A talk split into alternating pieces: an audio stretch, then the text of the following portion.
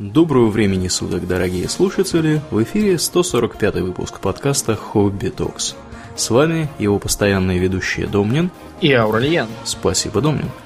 А, итак, мы продолжаем начатый в прошлом выпуске рассказ про терроризм и переходим плавно в 20 век. Да, переходим к новейшей истории. А, в новейшей истории с терроризмом стало сложнее, просто потому что, как мы уже сказали прошлом выпуске, э, террористами себя все резко перестали признавать. А, хотя в 19 веке террористом быть считалось очень круто, и все себя так и именовали. 20 век стал веком множества войн э, на всем всей поверхности земного шара, где mm-hmm. переплелись и противоречия экономические, этнические, религиозные. Было две мировых войны и куча войн поменьше. Э, поменялась сильно география, развалилась э, колониальная система. Вот, так что поводов заняться терроризмом стало не меньше, а даже больше, чем было. Правда, вот э, с изменением отношения к терроризму стало ясно, что это такой фактор довольно, э, имею в виду не фактор, а грань между террористами и партизанами такая довольно получается субъективная. Вот простой пример. Угу. Во время Второй мировой в Малайзии действовала какая-то малайская, малайский народный фронт, который боролся против японцев вооруженным путем, и британцы его считали союзным и очень хорошим. Э, война закончилась, и Малайский народный фронт этот, он для чего бился с японцами-то? Для того, чтобы потом Британия сказала, вот какие вы молодцы, ловите независимость. Ну все, пока, приезжайте в гости. А вместо этого, как ты думаешь, что они услышали от Британии? Работайте, чурки, солнце еще высоко. Э, но это, это было как бы не очень умно, поскольку одно дело до войны малайцам это говорить, а вот после войны вооруженным и заматеревшим в истреблении японцев, вот, так, так с ними разговаривать было нельзя. Поэтому Народный фронт обратил оружие против британской колониальной администрации и живо превратился в террористическую организацию. Хотя это были ровно те же люди, делавшие ровно то же самое по своей сути. Да, то есть Только... хорошие демократические борцы за свободу вдруг неожиданно стали да, плохими. Стали плохими этническими террористами. Да, да. да. И довольно долго они там в этой Малайзии стрелялись. Потом нет, ничего больше террористами не считаются. Потом многие конфликты, они по своим причинам привлекают больше внимания, хотя они объективно менее э, масштабные, привели к меньшему количеству жертв. Угу.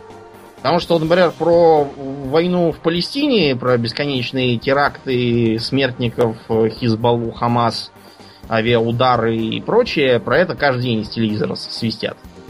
При том, что даже если посчитать все, все арабо-израильские войны за последнее время, то есть 50-го года, то получится, что общее число погибших там, по-моему, около 50 тысяч человек. А если не учитывать открытые войны, а только именно теракты и акции возмездия, то получится еще меньше.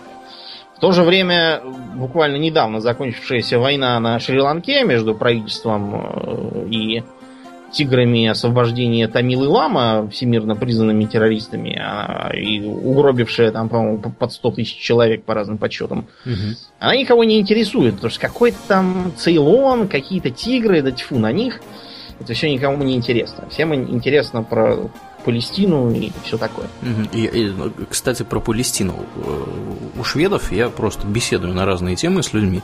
У шведов есть прямо стойкая неприязнь к государству Израиль, потому что они все как один считают, что злой, плохой, злой, не, не знаю насчет демократического, ну, плохой, злой Израиль угнетает бедных несчастных палестинцев, они, значит, такие все хорошие, белые, пушистые, прям вот угнетаются направо и налево. Денно да. и ночно. Ну, это потому что Швеция она уже очень далеко оттуда. Да. Если да. бы это было все по соседству, то там я думаю, что да, ясно, разговоры были бы другие. Абсолютно. А, но, кроме далеких стран с малайцами да, и прочими, терроризм в 20 веке пошел вполне себе в Европе на все деньги. При этом э, не будем забывать, что Первая мировая война очень здорово всем напомнила, что жизнь человеческая не стоит ни пса. И миллион человеческих жизней тоже не сильно дороже выходит. Э, очень показателен тот факт, что Первая мировая стала, наверное, последней крупной войной, где производились какие-то потуги на рыцарство. Ну, вы знаете, в, несмотря на то, что войны всю жизнь велись э, с массовым смертоубийством, э, разорением, грабежом и стиранием с лица земли деревень вместе с жителями, тем не менее, постоянно пытались как-то все это дело облагородить и изображать там какую-то честь и чуть ли не, не товарищеский матч прямо целый выходил в футболе, а не война. Это было у всех. Вот те же британцы в 19 веке удивлялись, а почему это маори на Новой Зеландии, они не пытаются перерезать им линии снабжения, нападая на э, караваны с припасами. А маори говорили, ну а как же вы будете воевать без припасов-то? Да. А, не гоже без припасов да, Не получится, получится как-то нечестно. Ну вот излишняя честность привела к тому, что нам теперь есть где снимать Властелин колец. И, кстати, фильм про Warcraft тоже там же местами. Да? Да, ну и вообще в Новой Зеландии очень хорошо э, в э, том отношении, что виды природы там как раз красивые, при этом климат умеренный. Да, и при этом народу там немного. Да, народу немного. Правда, вот с городской фактурой получается не очень. Там просто слишком много характерных фишек, типа правостороннего движения. Mm. И притвориться, что это где-то там во Франции происходит, не получится. Но в остальном, да, там как раз очень хорошо. Маори сидят там где-то, их права наконец признали, и они вроде как не бузят несмотря на всю свою воинственность. А в Европе можно вспомнить э, в той же Первой мировой, как авиаторы считали, что они такие новые рыцари. И поэтому, если погибал там какой-нибудь красный барон фон Рихтгофен, то считалось необходимым э, для вражеского пилота пролететь над, над могилой и бросить там венок какой-нибудь, типа Первое Рождество во время войны тоже там все взялись брататься, делать из колючей проволоки елки, играть в футбол, и внезапно оказалось, что никакие по ту сторону окопа не злодеи людоеды, а обычные люди. Что, кстати, было запрещено немедленно. Да, немедленно, потому что а то быдло что-то решит, что ему воевать, собственно, не нужно. Воюем из-за какого-то Франца Фердинанда и каких-то проливов. Угу. Не весть кому и зачем нужных. Да. Давайте расходиться по домам. Еще и революцию устроить, не приведи господи. Да, ну, местами так и вышло, несмотря на все запрещения. Да.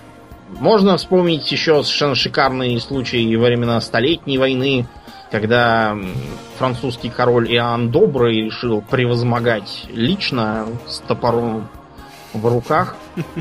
Вот, и его, разумеется, изловили. Но его отпустили под честное слово. Так вот, оказалось, что Иоанн был не просто добрый, а еще и глупый. Вот, потому что, когда отправленный вместо него его сын, э, не будь дурак, взял и сбежал из этой Англии, он отправился в Англию сидеть там в плену, как договорились у, у него полстраны оккупирована, а он в рыцаре играет. Потом можно вспомнить, как Людовик XIV, тоже французский король, при осаде очередного города, по-моему, где-то в Голландии, а, получил целое послание от его бургомистра или кто там был с приветствием для его величества под стенами города и с просьбой указать, в каком именно месте король будет находиться во время осады, чтобы случайно его ответным огнем не прибить. Людовик, разумеется, был выше подобного и написал, что он везде со своими солдатами, но на этом милота не закончилась. У него подвоз припасов, в частности льда, для Шам- шампанского? Нет, он, он индюков любил кушать, вот, а они пухнут, если их долго держать. Поэтому ему льда прислали из осажденного города. А, да. Вот так вот было. Так вот, после Первой мировой стало ясно, что все это чепуха, и больше ничего подобного не, не будет никогда. А, оказалось, что людей можно массово истреблять газами, пулеметами и обстрелами. Вот, и что, в общем, война это ад, и особо, особо нечего нечего жалеть врагов. Потом а- а- образовалось огромное количество ветеранов войны, которые 4 года стрелялись, вот, и уже успели отвыкнуть от, э, от э, мирной жизни и прочих занятий. Многие из них там стали всякими наемниками, это вот как раз подъем наемничества. Часть была изгнана из своих бывших стран и тоже занялась такой террористической наемнической работой, типа вот этого нашего русского объединенного воинского союза, или как он там назывался, РУВС. Долгоиграющая там была картина. Они, по-моему, только в 89 году прекратили выпускать свою эту газетку часовой там или как-то так. А, ну и потом была как бы еще одна проблема в том, что это для для нас с вами, например, кажется, что расовые теоретики, они очень пекутся, допустим, о белой расе. А самим расовым теоретикам той поры было очевидно, что белая раса, она такая, знаете, мозаичная. Вот, например, британские, они считали, что они англосаксы, то есть они высшая рийская там раса. А вот на соседнем острове живут ирландцы. Ирландцы по происхождению кто, Урлин? Этнические. Кельты? Да, кельты, то есть никакие не германцы. Да, ну, э, на самом деле, как бы, они же тоже индоевропейцы, так что они Ну да, но... кровные братья Вот- германцев. вот погуглите просто а- антиирландские карикатуры, вы обнаружите, что они э, все как один из 19 века, антиирландские писания эти, Мгм. все как один изображают э, ирландцев как таких, знаете, э, сутулых, длинноруких, на полусогнутых ногах э, с курносыми носами, лохматыми волосами, крошечными глазками, бусинками, под таким, знаете, тяжелыми надбро- надбровными дугами и таким низким лбом и такой челюстью квадратной. Короче, такие полуобезьяны в мятых цилиндрах и все время что-то крушат, какими-то палками кого-то избивают. И э, рисовались всякие картинки, где типа с одной стороны обезьяна, с другой стороны такой э, сказочного вида американец там или англичанин, а посередине такой вот промежуточный промежуточный этап эволюции такой гнусный Гнусный ирландец. да да Прекрасно. эм, в общем отношение к ирландцам было прям скажем не очень хорошее их считали, что в Британии за малопонятных дикарей, что в Америке тоже. Вот тот же О. Генри говорил, что ирландцы, похоже, э, не, неотделимы от беспорядков. Так что отношение было ужасающим. И от ирландцев британская администрация всячески стремилась избавиться. К сожалению, для этой самой администрации британцы оказались народом упрямым, и ты их и так, и так, и земли сгоняешь, и голодом моришь. И, э, в общем, что только ты с ними не делаешь, а все они не вымирают никак. Но нельзя сказать, правда, что никаких успехов совсем британцы не добились, потому что если посмотреть на численность населения Ирландии, станет видно, что, например, в 1840 году у ирландцев было 8 с лишним миллионов. А в 1900 году почему-то 4 миллиона куда-то делось. Их осталось всего 4 миллиона. Мгм. Их до сих пор, кстати, 4 миллиона. Мгм. Вот. А в первой половине века даже было меньше 3 миллионов. А, В принципе, вопросов нет, куда они делись. Они все поуехали, мне кажется. Но часть Соединенные умерла, Американские да, Штаты. Кто, кто не умер, тот поуехал. Поэтому вот, вот в самой Ирландии сейчас 4 миллиона человек. А знаешь, сколько США? Ирландцев. 12 миллионов. Нет, 44 миллиона. 44, ну вот. Да, ирландского как бы происхождения людей. Мгм. Мгм. Вот, так что неудивительно. Правда, в США тоже их никто с хлебом, солью не ждал. Э, Вот, и мы поговорим сегодня в том числе о антиирландском терроре, который существовал в США на рубеже веков. В общем, ирландцы, разумеется, были всем этим недовольны. Э, Они считали, что их целенаправленно истребляют, что их язык запрещают. Где-то вот как раз с момента Великого Голода, с чего началось падение населения. Знаешь, почему у них был Великий Голод? Почему? Они кушали в основном картошку. Ага. Да, а тогда из Америки затащили фитофтору. Это грибок. А, да, да, да, да. Вообще-то американский картофель к фитофторе устойчив, но пожив сколько-то веков далеко в Ирландии, он напрочь забыл про эту фитофтору и разучился ей сопротивляться. Так что он весь просто сгнил. И в этом году сгнил, и в следующем сгнил, так 4 года гнил. В общем, э, пишут, что вымерло 10 тысяч человек в первый же год, а остальные отощали так, что на них было страшно смотреть, как э, обтянутые кожей скелеты. Все они старались на каком угодно корабле, там, бывшем тюремном, бывшем работорговом, на какой-то лоханец, не предназначенный для перевозки людей, переехать куда-нибудь в Америку, в частности, вот в США. И ехали, ехали, ехали очень долго, вплоть до Второй мировой войны. Потом не иссякал, так что ирландцы стали э, в определенной мере вроде как э, нации иммигрантов таких. Угу. Вот. Как армяне. Ну, да, в том числе. В том числе. Так вот, э, в, на рубеже веков, в связи с начавшейся Второй мировой, ирландцы предприняли еще одно восстание. В 1916 году так называемое пасхальное восстание. Вот буквально, буквально недавно была очередная годовщина, я так понимаю. Несмотря на то, что восстание было подавлено, причем довольно жестокое, бои велись интересные. Там, например, в городе применялся такой эрзац-броневик, сделанный из пивной бочки.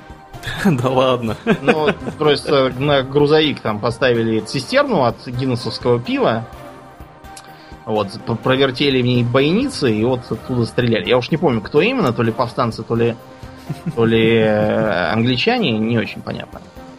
Прекрасно. Значит, да, англичане это восстание подавили э, и э, стали э, стали производить карательные карательные операции э, руками так называемых черно-коричневых или черно-пегих, как они там описаны. Значит, знаешь, что такие были эти черно-коричневые? Черно-коричневые? Нет. Кто это были? Да, ну, это были бывшие солдаты, в основном эти а, ветераны. Понятно. Ветераны, да, войны.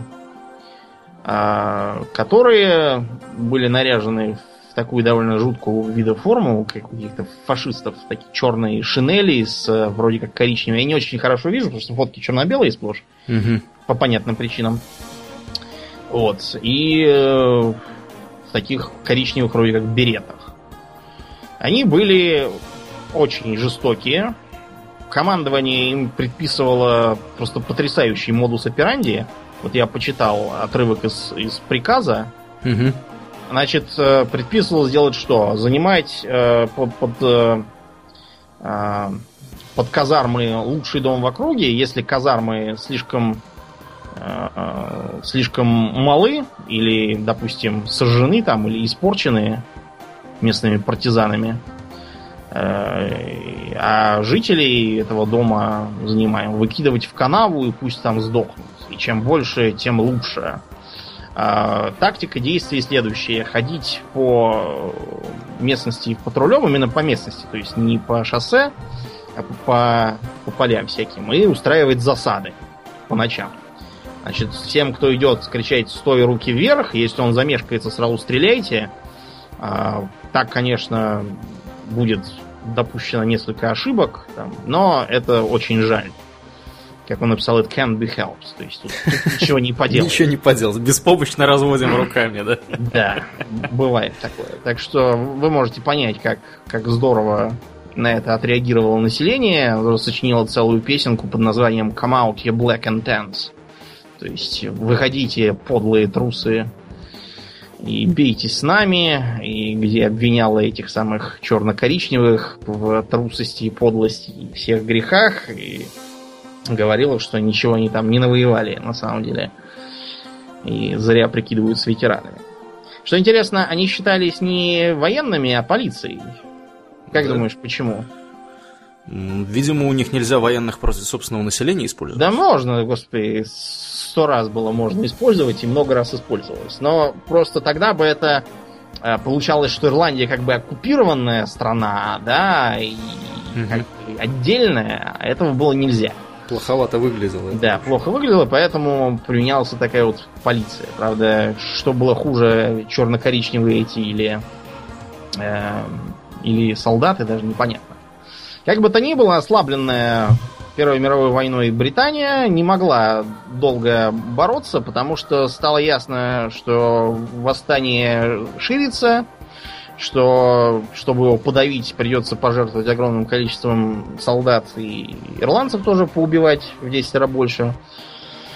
Денег в стране было мало, э, экономика еще не оправилась, армия тоже была потрепана, и боевой дух ее невелик, так что было решено заключить компромиссный договор между Британией и Ирландией. Дальнейшая история ирландских э, ирландских всяких военизированных формирований э, выглядит примерно следующим образом. Э, идет конфликт, в конфликте обе стороны изнемогают, подписывается компромиссный договор. Э, большинство из боевиков складывает оружие и занимается мирным делом.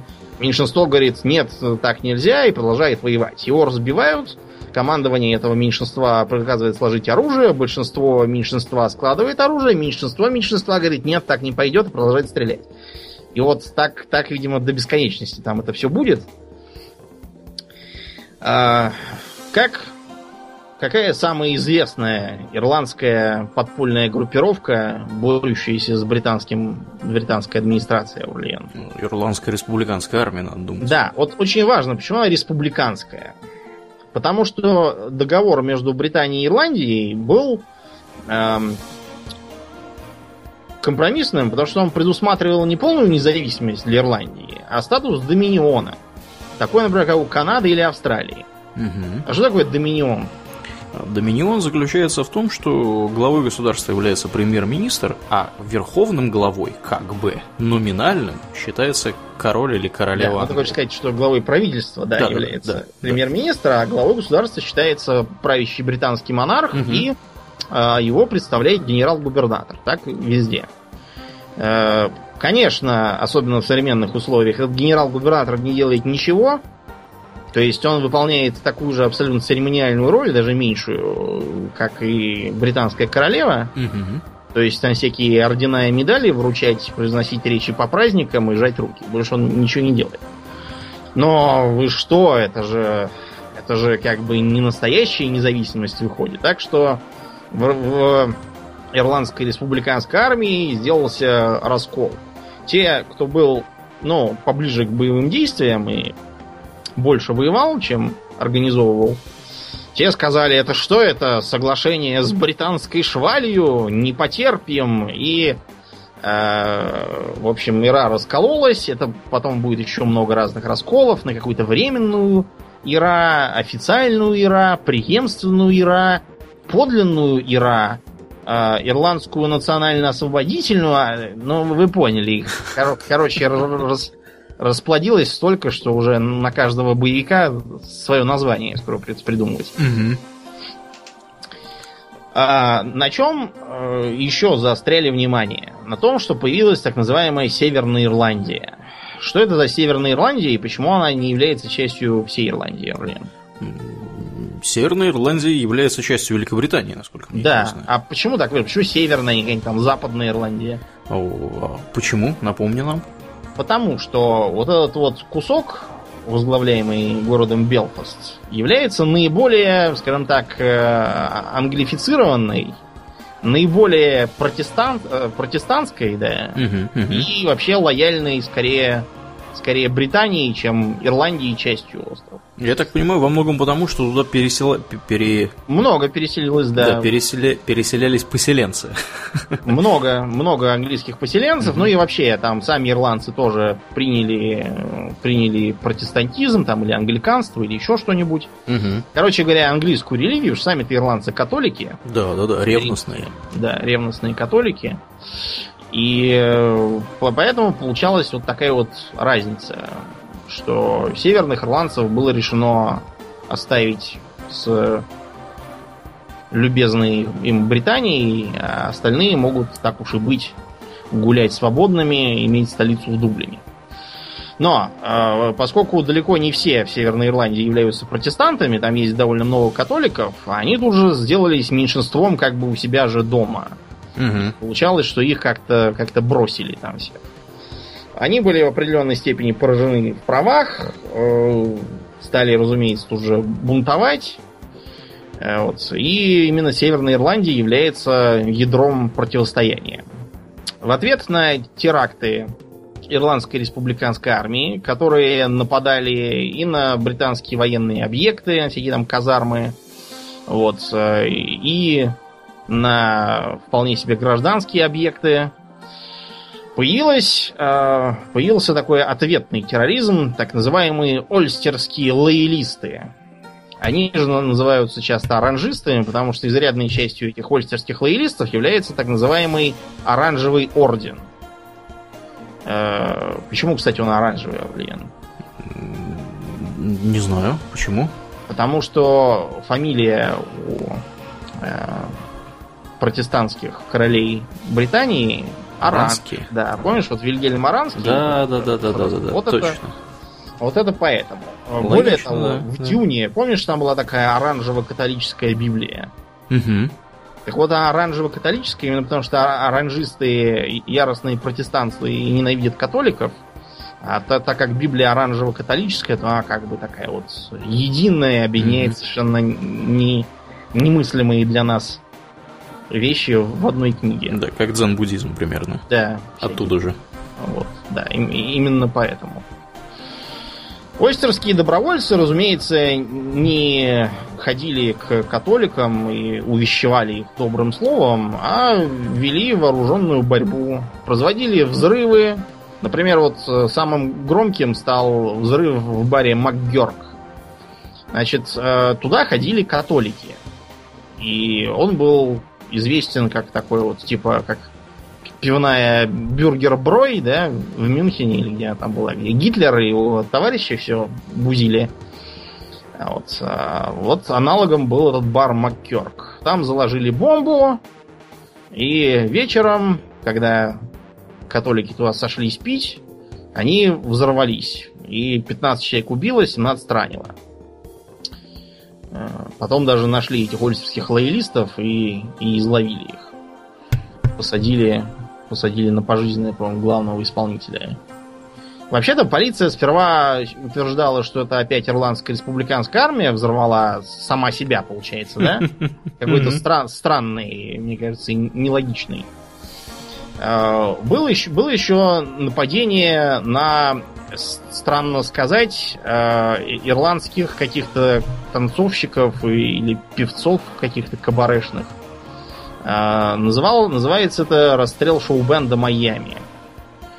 А, пришли лоеристы, одетые британскими солдатами, чтобы их никто не подозревал, и расстреляли этих пивунов-плесунов. При этом, кстати, двух своих тоже случайно убили, видимо, видимо, все-таки приняли за, за настоящих солдат. Периодически в Белфасте проходят нападения то на протестантские церкви, то на католические. Постоянно кого-то находят мертвым. Э, взрываются бомбы. Э, периодически даже было так, что вызывали войска э, на места там всяких боев в Дерри. В общем, печальная вырисовывается картина. При этом Ирландская республиканская армия и ольцерские лоялисты, э, помимо, собственно, терроризма, занимаются также разными экономическими э, преступлениями. Э, да. Ну, они, например, занимаются продажей оружия и покупкой оружия, перевозкой оружия через э, Атлантический океан. Э, из Ирландии и Северной Ирландии периодически приходят новости о том, что изловили очередной груз с оружием, приехавший из Америки. США вообще очень э, деятельное участие принимают через своих ирландцев в этой войне. Присылают добровольцев, укрывают э, бегущих из Ирландии боевиков. Э, оружие, деньги поставляют. Ирландская оргпреступность, ну, в Англии, например, регулярно дает деньги на войну против британского контроля. Вот не так давно был фильм с Джонни Деппом под названием «Черное место» про Уэйти Балджера, известного ирландского авторитета. Там как раз показано, что к нему приезжают такие стереотипные ирландцы, пьют с ним пиво и, и призывают его дать им денег и оружие на войну, и он действительно давал. При этом его подельники говорили, что он как-то даже слишком увлеченно всем этим занимался. Да, так что как игра, так и все эти остерцы приняты, принято в Европе считать за террористов и постоянно их ловят и пытаются мешать им провозить оружие. Угу, Конца угу. краю этому не видно, потому что ну вот такой вот такой разлом на территории острова. Как, как баски, короче говоря. Ну да, ну вот чем плохо, потому что баскет ладно, а ирландцы друг друга, получается, валят. Ну да. Ну Ладно. Но ирландцев, приехавших в США, там тоже, как я сказал, ждал не самый приятный прием. Они э, попали в, в общем числе с другими католиками и некоторыми другими группами под прицел э, местных англосаксонских группировок. И э, говорим мы сейчас в основном про Куклукс-клан. Аурлиан, что такое Куклукс-клан? Куклукс-клан это замечательная организация, которую создали, э, если мне не изменяет память, мне кажется, после гражданской войны Да, США. после гражданской войны. Там того, чтобы- были да. еще до гражданской войны, какие-то там Мгм. рыцари Америки. Мгм, Вот, но вот сам Куклукс-клан действительно это послевоенное. мгм. И занимается он, создал, да. занимается он борьбой с неграми, Ну, видимо. с неграми тоже, но основная задача была в чем? Это такая была террористическая организация южан, Мгм. побежденной конфедерацией. Создана была именно на юге и состояла повально из ветеранов Южной армии. Э, Одним из глав, например, был генерал Форрест такой. А, помнишь кино про Фореста Гампа? Я не помню, в фильме было это или нет, но в книге совершенно точно главный герой упоминает, что его э, назвали в честь какого-то дедушки или дядюшки, которого тоже звали Форест, и который со своими друзьями любил ездить на коне в белых одеждах. Да. Да, Так вот это тот самый, да? Да, это ну, толсто намекается, что это именно куклукс-клановцы. Почему такое странное название куклукс? Э, Имитирует звук передергивания затвора. Есть такое, да, хотя есть мнение, что это просто народная этимология. Одни говорят, что это э, вообще в американских реалиях всякие тайные общества, они очень любят брать себе всякие греческие названия. Если посмотри- посмотрите, например, на студенческие братства, Мгм. Вот, увидите, что их название все время типа сигма, гамма, эпсилон. И Каппа что-нибудь еще, Да. дельта что-нибудь. почему это, я даже не знаю. Мгм. Почему там. А, вот и они тоже, видимо, решили взять что-нибудь греческое. А, вроде как это киклос слово, то есть цикл, круг, колесо, узкий круг товарищей, но из-за того, что греческое «и» выглядит как э, английское «ю», они, видимо, не поняли и стали говорить «куклос». Куклос как-то в куклукс пе- переехала. Другие говорили, что это э, кукулус, то есть капюшон. Вот у православных всяких монахов есть куколь. Остроконечный такой черный капюшон. Сейчас уже трудно сказать, от, от чего это и откуда. Кроме того, само название Куклукс Клан, оно было таким, скорее, зонтичным. Вообще, вот, что такое зонтичная э, организация? Это такая, которая состоит из множества слабо связанных, разно- разноназванных и часто не очень друг другом контактирующих организаций, исповедующих более или менее схожую идеологию и более или менее схожие цели Мгм. имеющие. То есть, Так как, например, та же Мгм. самая Аль-Каида там и ИГИЛ это просто тоже зонтичная организация для самых разных группировок сумасшедших. Мгм, мгм. То есть Наблюдение. так же с Куклукс кланом, да, Ну получается? да, примерно так же. Потому что в него входили всякие там рыцари какого-то рыцари белого креста, черного креста, еще какого-то креста. общество благочестивости, общество протестантских рыцарей. В общем, тут длинный список. Э, делалось это не только потому, что им нравились идиотские названия, каждому свое, а еще и для того, чтобы иметь возможность на прямой вопрос на суде под присягой. На вопрос, вы являетесь членом Куклукс-клана? Говорите, нет, не знаю никакого Куклукс-клана, совершенно другую организацию вхожу. Расчет на то, что все не запретят, потому mm-hmm. что это дело такое длинное. Умно, умно. Да. По похожей схеме, кстати, устроены китайские триады, которые тоже изначально были заговорческими организациями против маньчжурской власти, вынашивавшие против них всякие планы восстаний и терактов, а с целью финансирования этой деятельности, занявшиеся контрабандой и прочим. Вот э, в современном Гонконге можно обнаружить, что криминальная война там за какой-нибудь э, ресторан между группировками э, какой-то гопоты, э, это внезапно внутренний конфликт в какой-нибудь триаде Вошинво, и обе эти группировки, там, изумрудные драконы и парни с угловой улицы, это внезапно две бригады этой триады, и их лидеры это красные шесты, то есть высокопоставленные члены Вошинво. То, что они друг с другом бьются, это дело житейское. Ну вот и с Куклукс кланом тоже все было так же. Какая цель у них была? Во-первых, э, не допустить распоясывания негров, на которых первоначально северянская администрация на юге опиралась. Формировала из негров подразделения, всякой там народной милиции, патрульных и даже в органы власти их назначали. А против вот таких вот негров и собирались террористы. Вторая цель это карпетбеггеры. Знаешь, что такие карпетбеггеры? Карпетбеггеры? Саквояжники, да. Саквояжники? Кто это такие? Это были дельцы-северяне, которые приезжали на юг, и у разоренных э, и не имеющих выбора плантаторов, ну, потому что рабов-то нет уже, и как бы... Угу. И плантации не получается никакой. И они у них за бесценок выкупали землю, там, перепродавали ее под, под дачи, торгово-развлекательные центры, Mm-hmm. И всякое такое. Поэтому они, приехавшие с одним саквояжем, уезжали уже богатыми чуть ли не олигархами.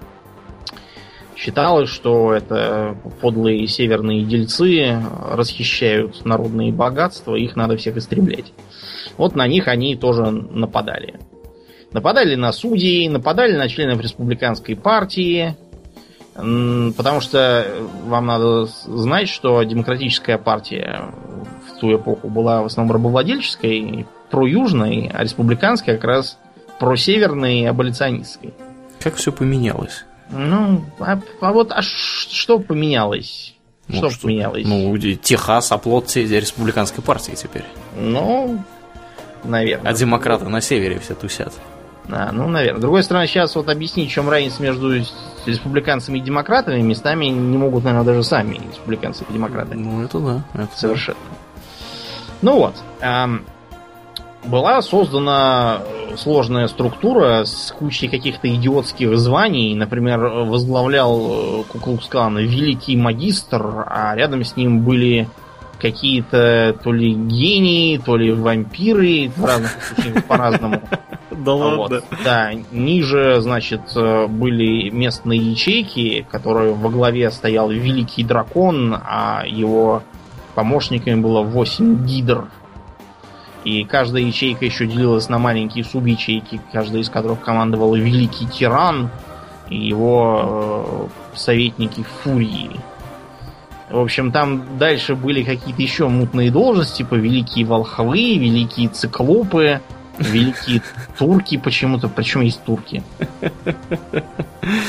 Ну, в общем, вы поняли. Просто людям, видимо, хотелось, э, хотелось э, почувствовать себя значимыми, а не безработными нищими ветеранами побежденной армии.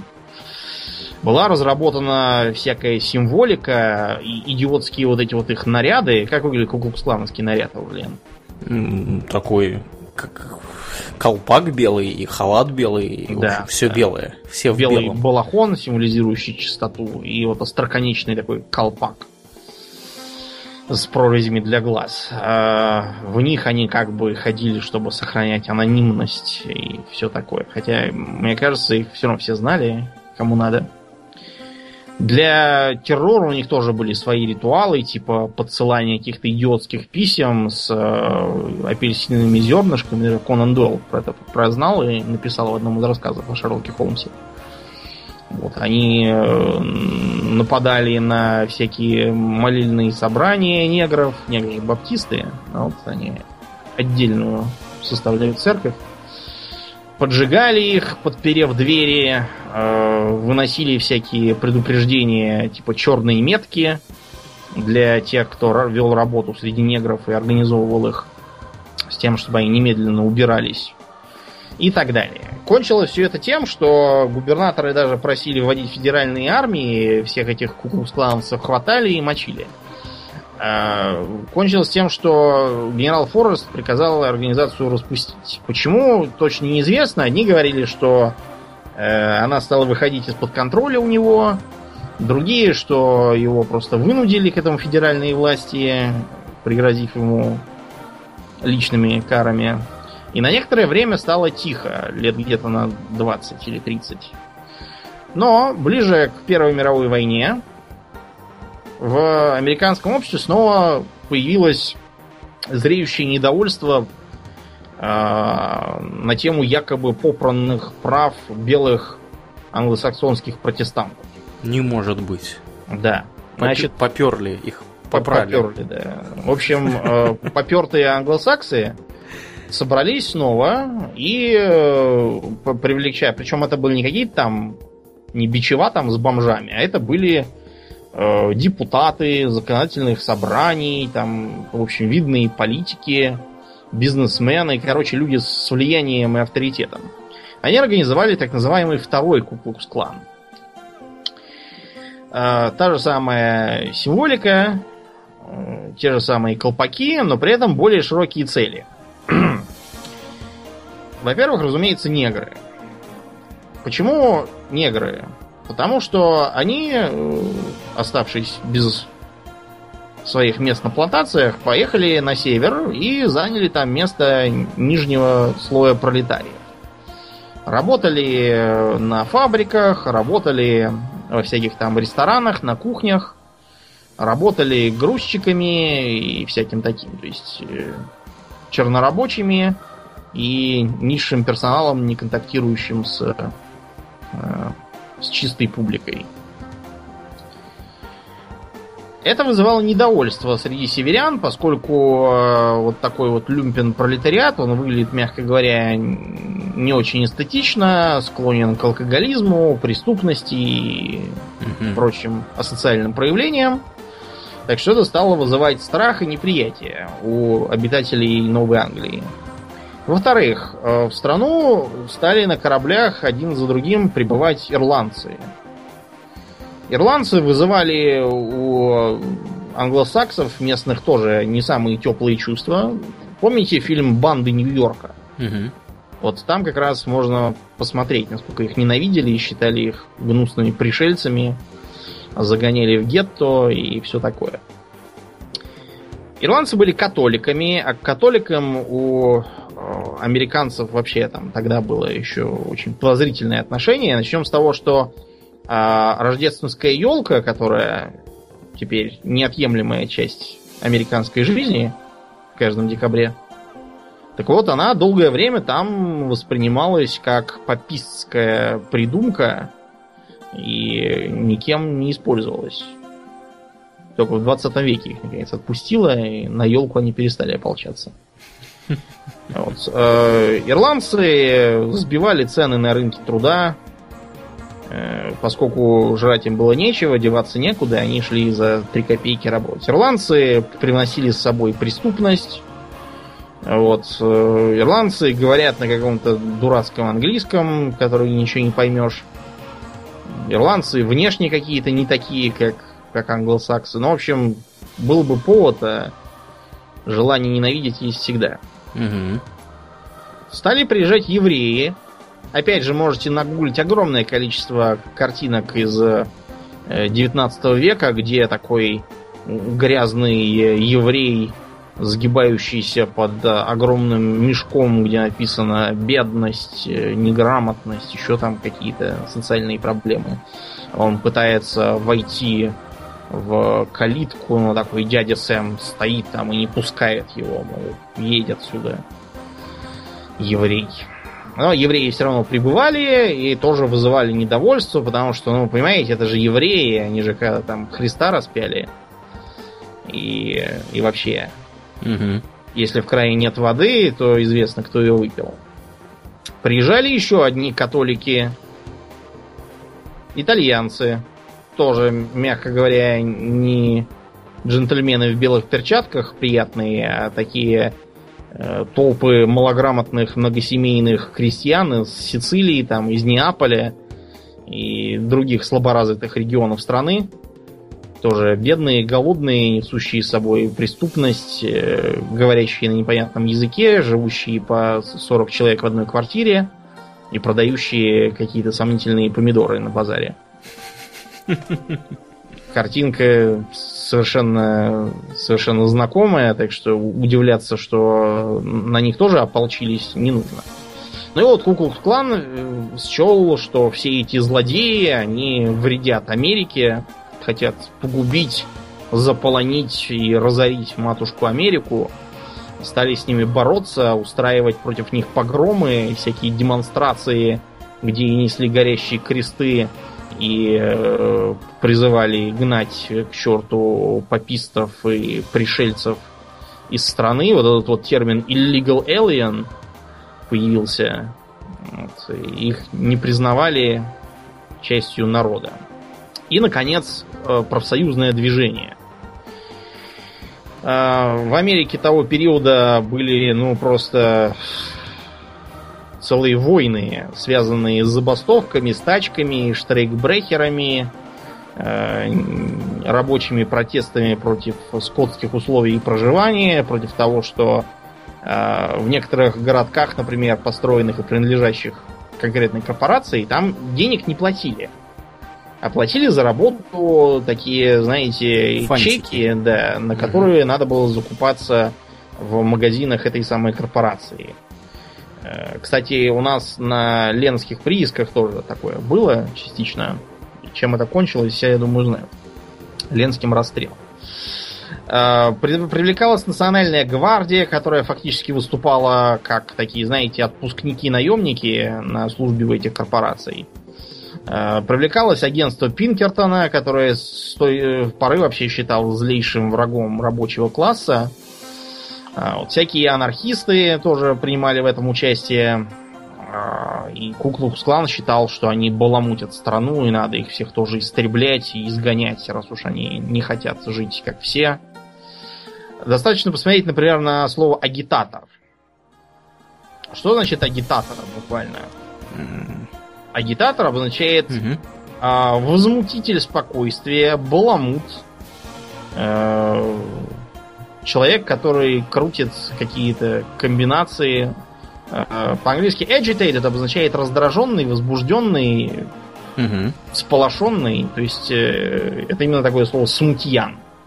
И часто вывешивались э, награды, где было написано worker agitator, то есть возмутитель порядка среди рабочих. Куклукс-клан еще не вывешивал, он просто ходил ночами по домам, хватал и вешал на деревьях или применял разные другие меры воздействия. Например, а, обливал дегтем, вываливал в перьях и носил по городу на палке.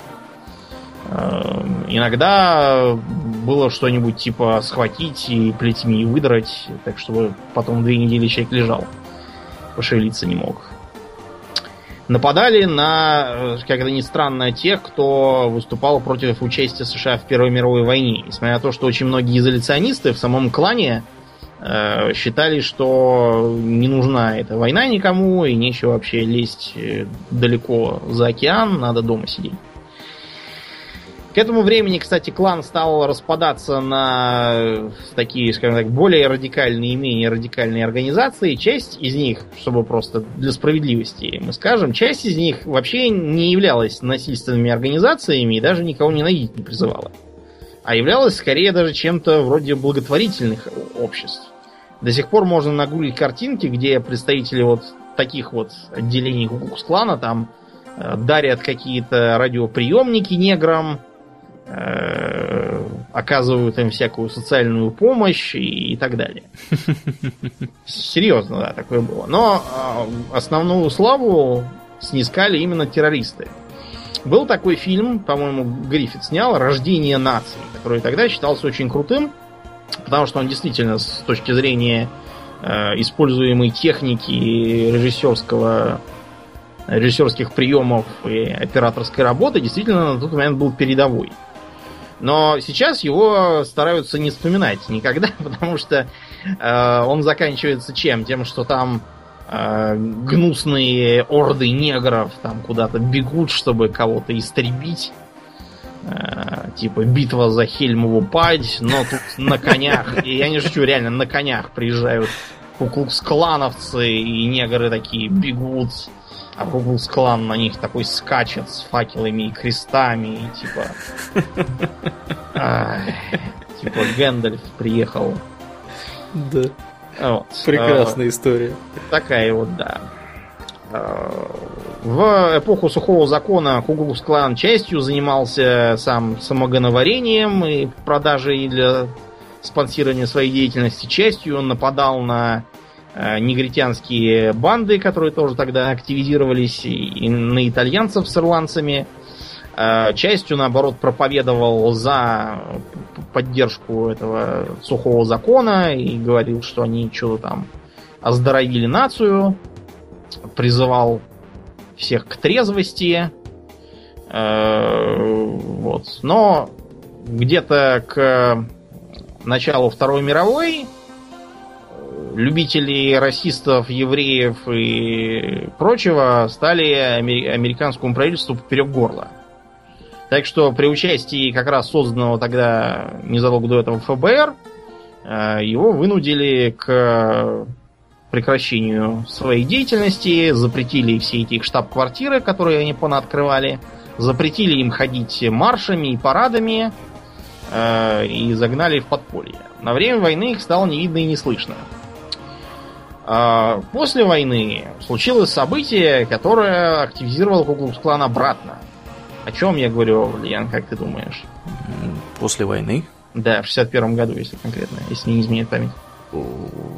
А в стране завелся так. Мартин Лютер Кинг. Ах да. И марш свободы, там, да. что там он предпринял на, Вашингтон. На Вашингтон, да, и не только это, протесты Розы Паркс, когда негры перестали ездить на автобусах из-за того, что там они не могли сидеть на белых местах, и даже если они сидели на черных местах, то они все равно должны были встать, если белым надо сесть. Uh-huh, Они просто перестали на них ездить. И другие протесты, Э, включая там принятие негритянских студентов в университет, и приходилось национальную гвардию с прингнутыми штыками в этот университет загнать, чтобы их там не убили немедленно. Э, можно, например, посмотреть на фотографию, где негритянка-студентка одна из первых идет, а за ней э, с улюлюканьем скачут какие-то белые, показывают неприличные жесты. Короче, по-моему, через два дня уже оттуда выжили. Потому что учиться так невозможно. Да.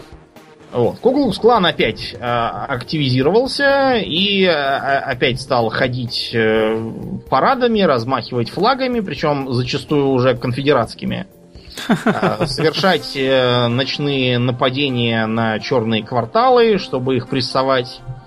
Э, кстати, с коммунистической партией да, тоже боролись, там убили каких-то активистов, социалистов, я уж не помню, кого именно. Правда, с левыми тогда боролись и без помощи Вукс-клана. Для этого был сенатор Маккарти, специально обученный, и его комиссии по расследованию антиамериканской деятельности. Но Кукус-клан тоже не отставал.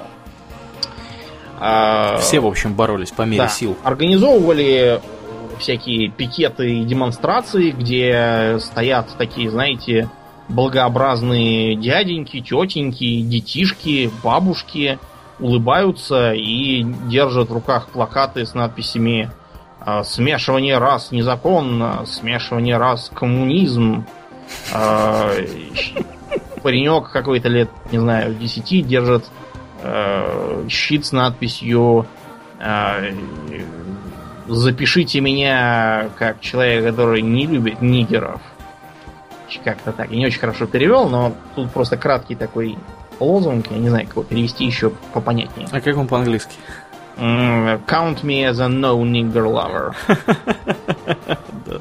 Вот. Прекрасно, прекрасно. Да, да, да. Негритянка, студентка вспоминала, как э, ее на выходе из университета уже ждала тоже целая толпа вот таких вот.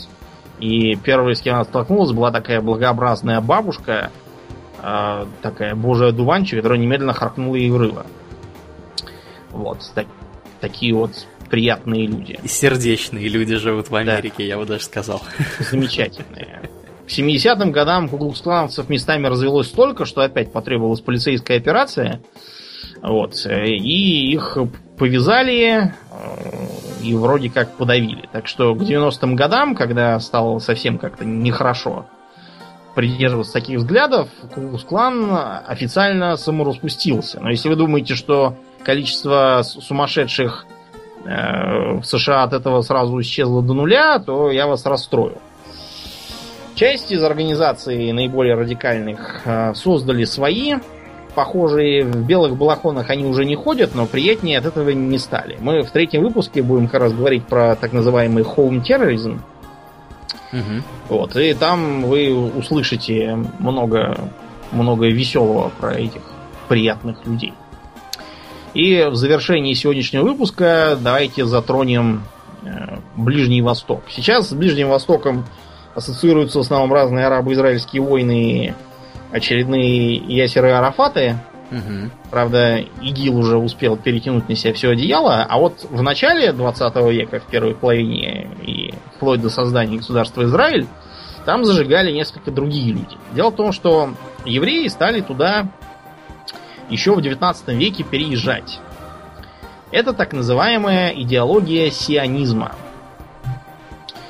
Э, у нас почему-то, видимо, это с подачи еще вот этой вот компании времен 50-х годов, считается, что э, сионизм э, это некий, некое зловещее течение по еврейскому заполонению всех стран на свете и всему такому. Да, и обычно, обычно это слово употребляется в э, словосочетании «всемирное сионистское правительство» или да, что-нибудь в таком духе. Или там «жидосионисты» или еще чего-нибудь.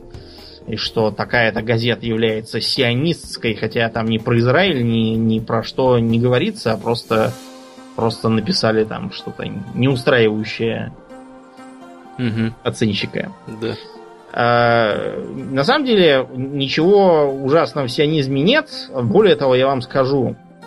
А, помните вот эти вот протоколы сионских мудрецов, угу. которые очень любят всякие полоумные антисемиты и рассказывают, что вот это, это собственные признания жидомасонов в том, что они будут а, развращать и контролировать народы Начнем с того, что эта книжонка является очень корявым пересказом э, книжки «Диалоги с Монтескио в аду». Э, почитайте, там слово в слово практически содрано. Э, про каких-то индуистских башков там придумывают, про продажную прессу, да, один в один. То есть сионские мудрецы, видимо, были большими любителями копипастить чужое. что не лучшим образом они говорит. А во-вторых, а, ты знаешь, Урлен, какой был в царской России гимн? Боже, царя храни? Да, разумеется. Ты знаешь, с чего он начинается?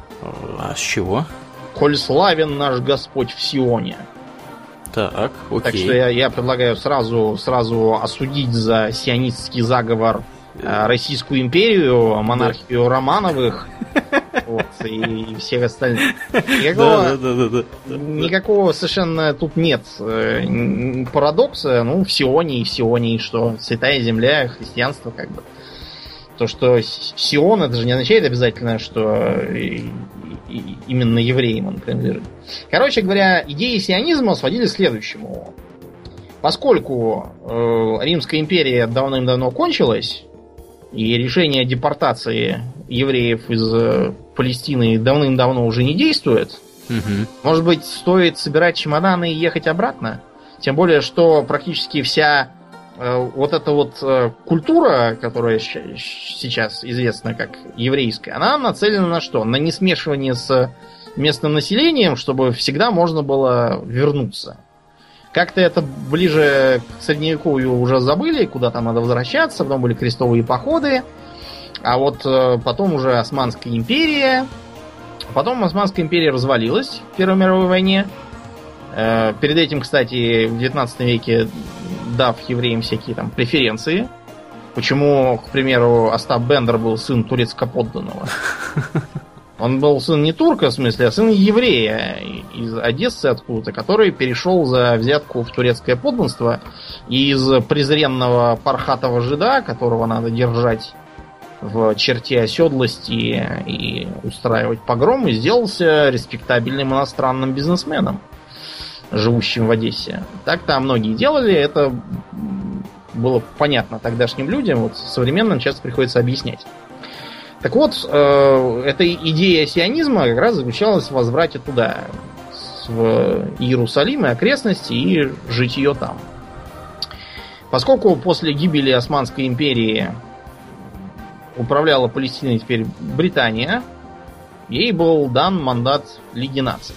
Поэтому именно с Британией сионисты и вообще желающие репатрироваться в Израиль и вели диалог о том, э, как им туда попасть, как им там жить и э, когда будет наконец создан из этой подмандатной территории еврейский национальный дом, как они говорили. Вот у нас сейчас современные этнонационалисты любят говорить про какой-то э, европейский национальный дом, который у них якобы будет, если все отделить и одним остаться, но как это ни странно, это из сионистского словаря взято.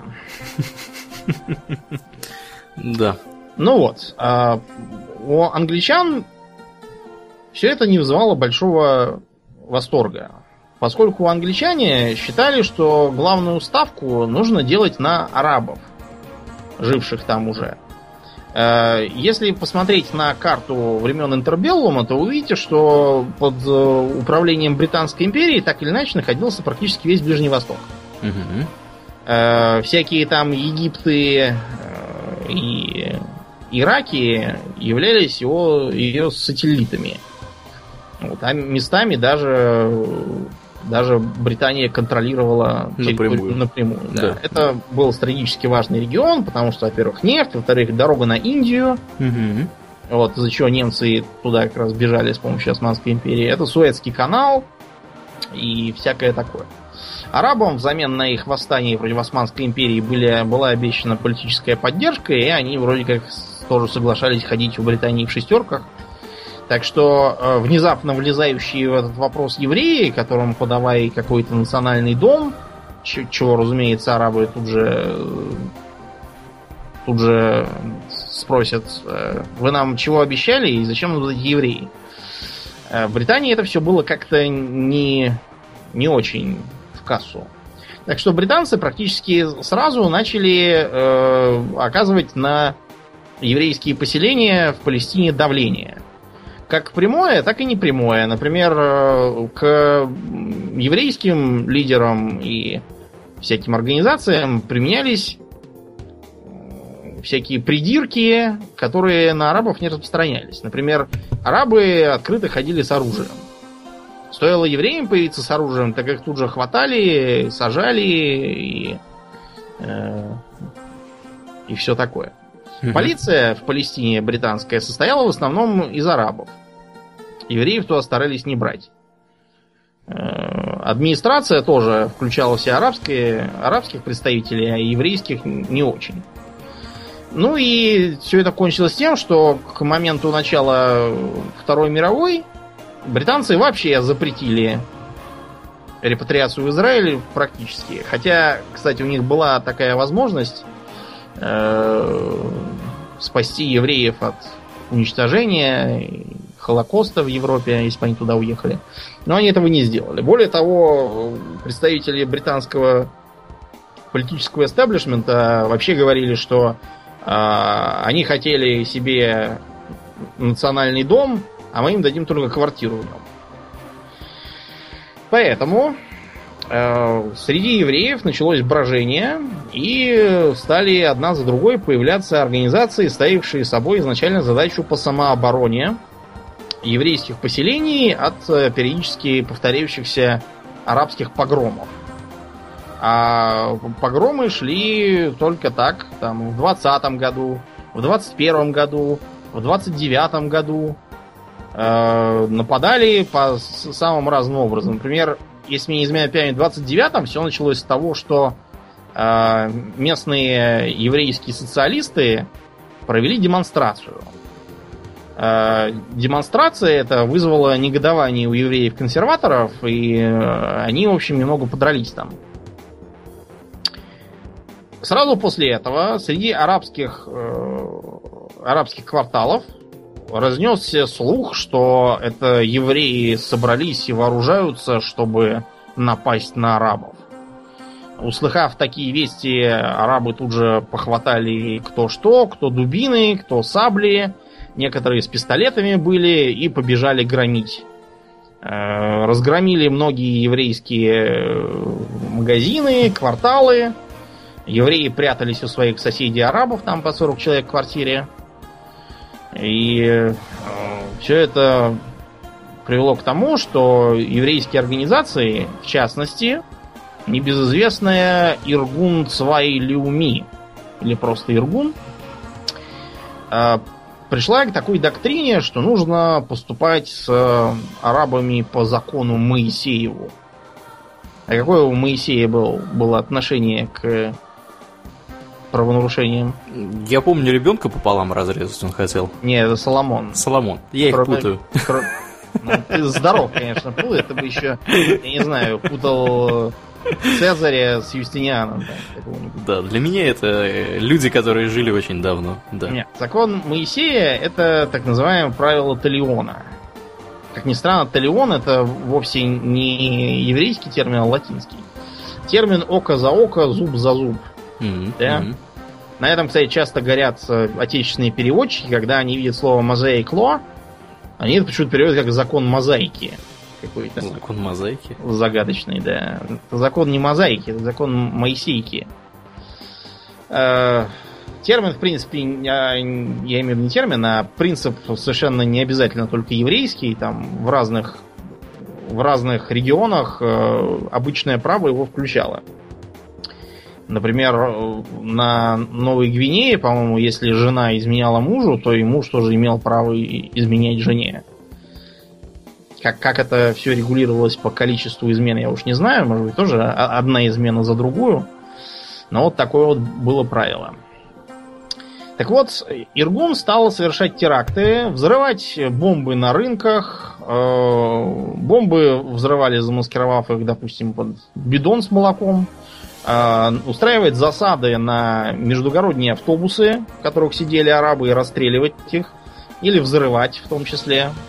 Э, нападали в том числе на британскую администрацию и ее представителей, что, кстати, э, часто провоцировало антиерейские волнения в самой Британии и погромы в Лондоне. Одним из самых известных был взрыв в отеле «Царь Давид» в 1946 году.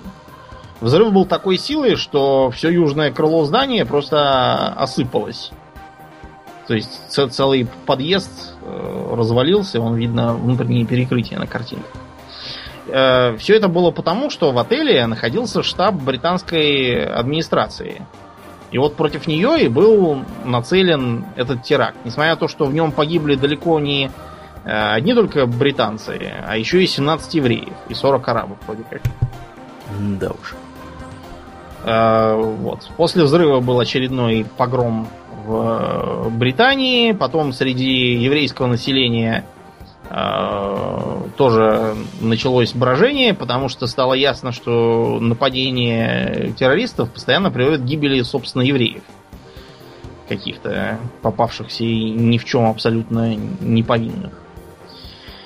Но, тем не менее, когда в 1948 году э, Израиль был все-таки образован и тут же вступил в войну со всеми соседями вокруг. А, еврейские террористы в основном перешли в Цахал, часть сложили оружие, а часть вот стали силовиками из армии обороны Израиля. Хагана, например. Э, израильская армия называется Цва Хагана Ли Израиль, то есть сила обороны Израиля. Мне интересно, что вот в э, еврейском цва по-еврейски было бы куа сила. Э, вот. Э, Хагана как раз в эту цва Хагану и вступила чуть ли не в полном составе. Многие из членов этих организаций стали видными политиками. Например, Менахем Бегин был оттуда же. Были, впрочем, и те, кто не дожил. Из наиболее ярких представителей был гражданин Штерн.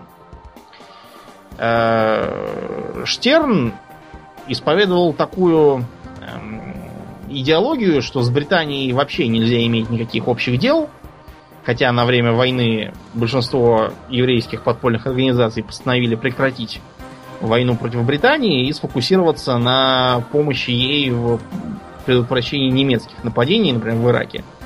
Многие, кстати, из, из еврейских подпольщиков так головы свои сложили, воюя против немцев и их союзников в составе британских сил. А вот Штерн и его э, единомышленники считали, что наоборот, следует опереться против Британии на внезапно Гитлера.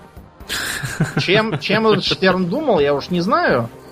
Вот, потому что э, он, он говорил, что вот э, Гитлеру ему надо, чтобы евреев не было в Европе. Ну и прекрасно, пусть он нам их всех отдаст, а мы ему будем за это помогать против Британии.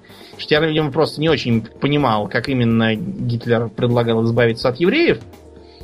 Но, справедливости ради, Гитлер и его товарищи прилагали все усилия, чтобы этого раньше времени никто не знал. Э, когда вот пишут, а почему это вот евреев так легко удалось там всех собрать и в газовые камеры загнать, это потому что никто же им не говорил «Achtung, Achtung», э, всем просьба грузиться в вагоны, ехать в газовые камеры, schnell-schnell, да? Тогда mm-hmm. бы никто, конечно, никуда не поехал. А вместо этого им говорили так, вы являетесь э, немножко депортированными, интернированными, и будете вот там-то жить. Пожалуйста, проследуйте в душевые э, на помывку. Ну вот они исследовали, а потом такие странная какая-то душевая, без душевых этих самых головок и с какими-то патрубками для газа. Угу. И да все. Уж. Э, потом был, правда, еще пример того, что двое, проявив совершенно чудеса ловкости и везения, сумели сбежать из лагеря смерти. И они распространили, в том числе среди евреев Чехии и других стран, правду о том, в какие душевые их там всех везут. Это, правда, ничему не помогло, потому что э, тамошняя еврейская верхушка сказала, ну и что, а вот мы договорились уже с немцами, а нас не будут душить, а мы будем вот жить в гетто. Но с Гитлером договариваться бесполезно. Сегодня ты с ним договорился, а завтра ты ему уже не нужен. Так что, увы, Штерну не удалось посодействовать Гитлеру, потому что его довольно быстро поймали, и в тюрьме он, по-моему, так и помер. У, у британцев. До образования государства Израиль он не дожил. Э, из-за этого, кстати, британские, британская администрация всю эту Хагану часто именовала именно бандой Штерна. Угу. Вот, они, они, они какой там них Хаганой не признавали их за ну, на этом период интербеллума и Второй мировой заканчивается, и в следующий раз мы будем говорить о э, появлении ваххабитского терроризма, о том, откуда взялись такие прекрасные люди, как э, Усама Бен Ладен. Поговорим также про терроризм в Латинской Америке, про э, признанных за террористов колумбийских наркопартизан – и про европейских леваков, типа прямого действия, фракции Красной Армии и всяких таких. Упомянем мы такого интересного персонажа, как э, Ильич Рамирес Санчес. Знаешь такого, Аурлиен? Ильич, ну, знакомое имя. Да, он же Карлос Шакал.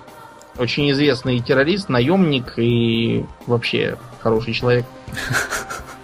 Да. Поговорим и про него. Да. Ну а на сегодня достаточно. Да, будем закругляться. Я напоминаю, что в эфире был 145-й выпуск подкаста Хобби Токс, а с вами были его постоянные ведущие Домнин и Аурлиен. Спасибо, Домнин. Всего хорошего, друзья. Пока.